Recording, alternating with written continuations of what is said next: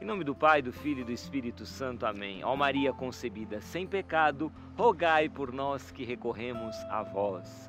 Olá, querido internauta, começando mais um programa Luz da Fé e eu espero do fundo do meu coração que você já esteja inscrito no nosso canal. Se você não estiver, por favor, inscreva-se, tá? Queremos chegar a um milhão de inscritos, já estamos quase chegando. Então, ajude, venha fazer parte dessa campanha. Um milhão de inscritos no canal da Canção Nova Oficial aqui no YouTube. Vem fazer parte dessa linda família do YouTube do Canção Nova Oficial. Esperamos por você. E também dá o joinha se você gostar do vídeo, do conteúdo. Deixa aí o seu like, clica no sininho para receber notificação de vídeo novo e seu comentário, sua sugestão também serão muito bem-vindos para nós, tá bom? Deus abençoe você. E olha, eu acredito que você também pode dizer que minha família é projeto de Deus. Eu digo isso da minha família, eu tenho certeza que você também pode dizer isso da sua família. Então, vamos dizer isso, que a nossa família é projeto de Deus, também muito bem vestidos. Olha a camiseta linda, você pode adquirir, está aparecendo aí no seu vídeo loja.cançãonova.com é um jeito de você ficar muito bem vestido e também ajudar a Canção Nova a continuar evangelizando.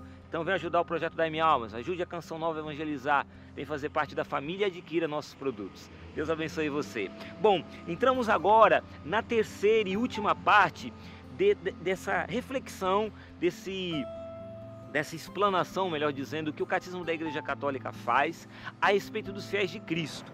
Primeira parte nós falávamos sobre a hierarquia da igreja, a constituição hierárquica da igreja. Santo Padre o Papa, Colégio dos Bispos, sacerdotes, os presbíteros, os diáconos. Depois entrávamos na parte dos fiéis leigos, né?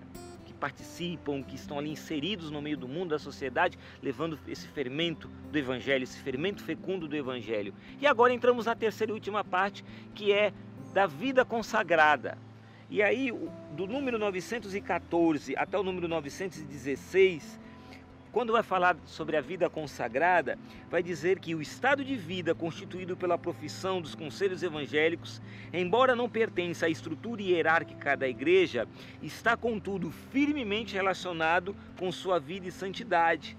E vai falar a respeito dos conselhos evangélicos. Esses conselhos evangélicos que são propostos a todo discípulo de Cristo.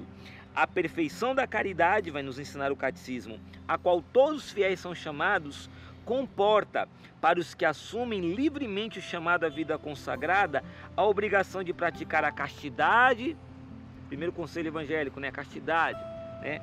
É, no celibato pelo reino de Cristo, a pobreza e a obediência é a profissão desses conselhos em um estado de vida estável, reconhecido pela igreja, que caracteriza a vida consagrada a Deus. Então, essa vida consagrada a Deus que é centrada nessa profissão desses conselhos evangélicos, castidade, da pobreza, da obediência.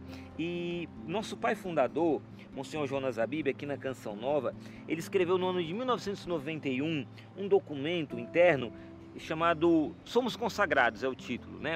É, é, faz parte de uma série de documentos chamados Retomada, uma série chamada Retomada, e no Retomada 5, o título é Somos Consagrados, foi escrito no ano de 1991, por ocasião uma, uma situação muito dolorosa aqui na nossa comunidade, que foi o falecimento de uma irmã nossa, no ano de 1991, uma consagrada, uma missionária da nossa comunidade, a Isabel Cortez, e naquela situação dolorosa, o padre se recolheu para escrever ali uns direcionamentos para a comunidade e até nessa situação foi que ele lançou o Ou Santos ou Nada, que virou até canção, né? Ou Santos ou Nada, queremos ser então. Ou Santos ou Nada foi esse desafio que ele lançou para a comunidade em 1991.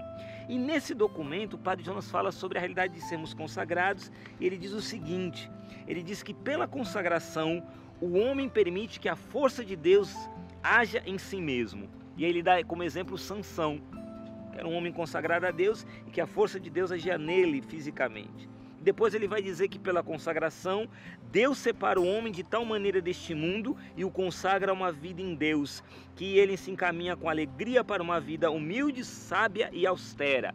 E Padre Jonas dá como exemplo São João Batista, né, que viveu essa vida austera, humilde, sábia. E pela consagração, o homem se torna uma especial pertença de Deus.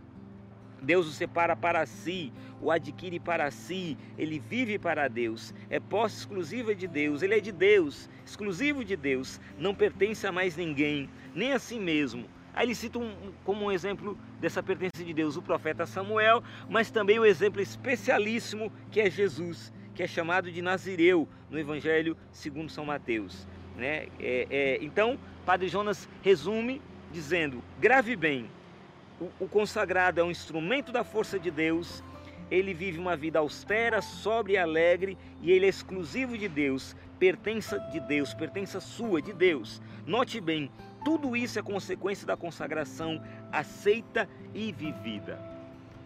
Padre Jonas vai ser muito enfático aqui quando vai dizer disso, que o, profeta, o, o consagrado, ele vive exatamente essa realidade de ser uma propriedade de Deus, pertence exclusiva de Deus, agir sob a força de Deus, né, ser instrumento da força de Deus e viver uma vida austera, sóbria alegre. Tudo isso é consequência desse ser consagrado, de viver essa vida consagrada a Deus. São João Paulo II escreveu uma exortação apostólica no ano de 1996 chamada Vita Consecrata, né? Vida Consagrada. E nessa exortação, é, nessa exortação apostólica, que ele vai falar sobre a beleza da vida consagrada, sobre essa riqueza que é a vida consagrada, São João Paulo II ele vai colocar como um exemplo para a vida consagrada a transfiguração de Jesus, o Cristo transfigurado, o ícone do Cristo transfigurado.